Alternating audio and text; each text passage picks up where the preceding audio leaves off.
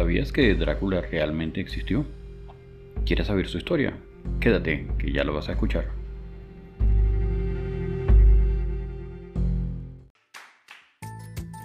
Bienvenidos a este nuevo episodio de Piso 32, el podcast más alto de Caracas, donde tratamos temas de actualidad, historia, superación y muchos más.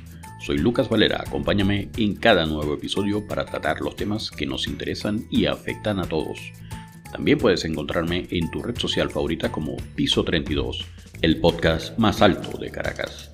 No olvides suscribirte al podcast y recuerda que tenemos nuevos capítulos todos los lunes, miércoles y viernes. Comenzamos.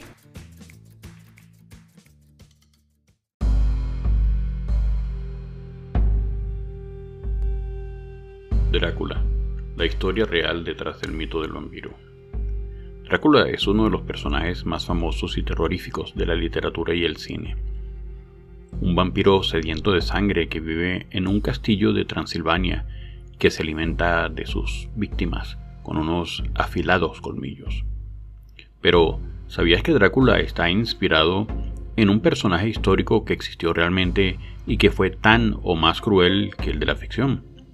En este episodio te contamos la verdadera historia de Drácula el príncipe rumano que empalaba a sus enemigos y que sembró el pánico en el siglo XV.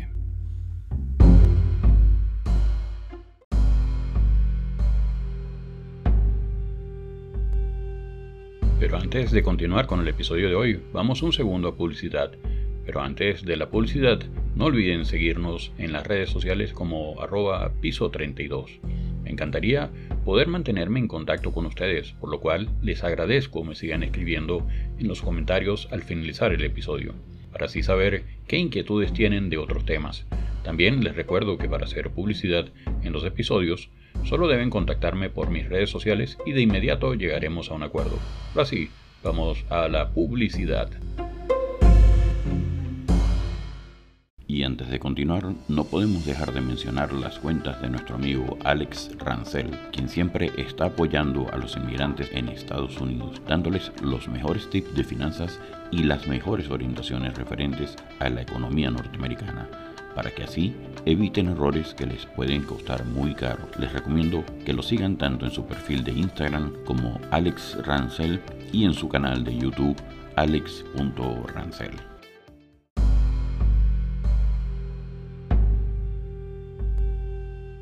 Y ya regresando de la publicidad, Vlad el Empalador, también conocido como Vlad Tepes o Vlad Draculea, fue un príncipe de Valaquia, una región histórica situada al sur de Rumanía, que gobernó entre 1456 y 1462.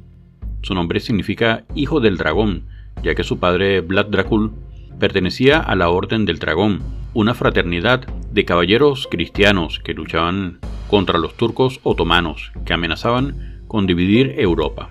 Vlad, el empalador, se ganó su apodo por su método favorito de ejecución, empalar a sus enemigos en estacas de madera y dejarlos morir lentamente, mientras él los observaba con placer. Se calcula que mandó empalar a más de 80.000 personas, entre turcos, boyardos, que eran los nobles rumanos, traidores, ladrones, mendigos y cualquier otro que se le opusiera o que le desagradara.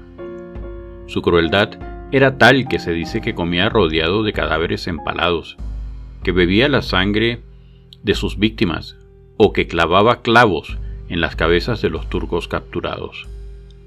Vlad el Emperador fue un gobernante implacable, pero también un defensor de su pueblo y de su independencia, frente a los otomanos y a los húngaros, que pretendían someterlo su fama de sanguinario le sirvió para infundir terror en sus enemigos y para mantener el orden y la justicia en su reino.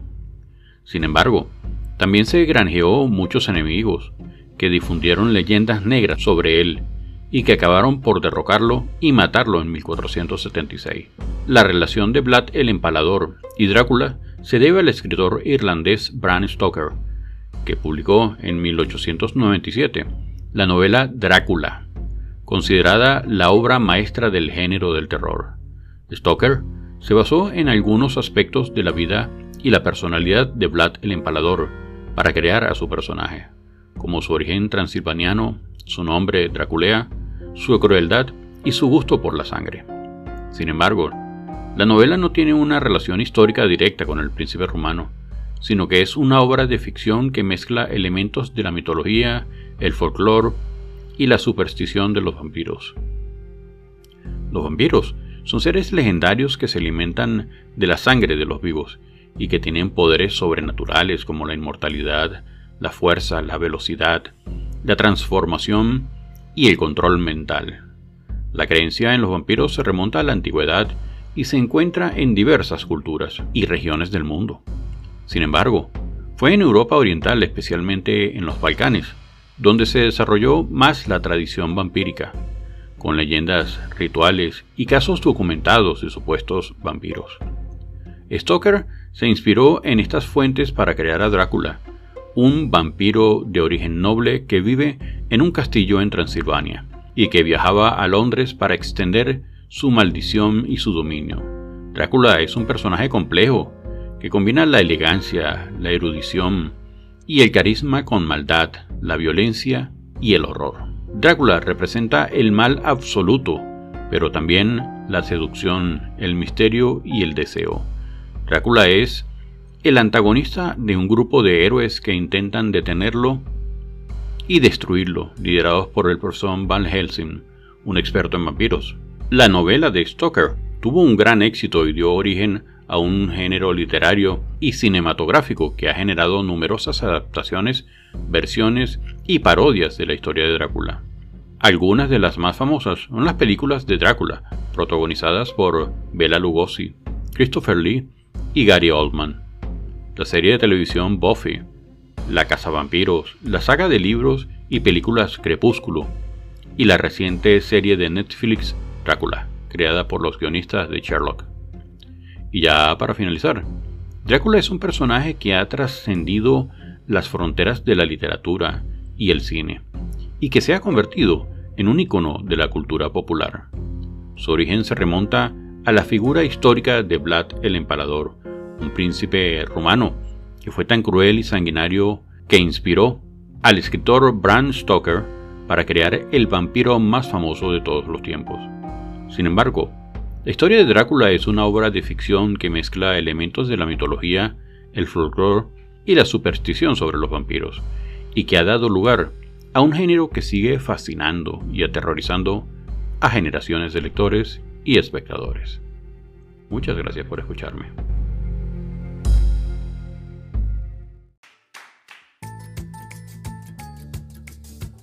Y ha llegado el momento de despedirnos por hoy.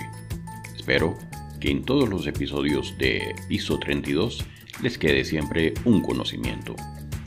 Y recuerda que puedes escuchar este y cualquiera de los otros episodios en tu aplicación predilecta para escuchar podcasts. Y para esto solo deben buscarme como Piso 32, el podcast más alto de Caracas. También puedes seguirnos en tu red social favorita como Piso 32. No olvides suscribirte al podcast y dejar tu reseña de este episodio y si piensas que a alguien le haría bien escuchar este episodio, no dudes en compartir el link de Piso 32, el podcast más alto de Caracas. Salud, fuerza y unión.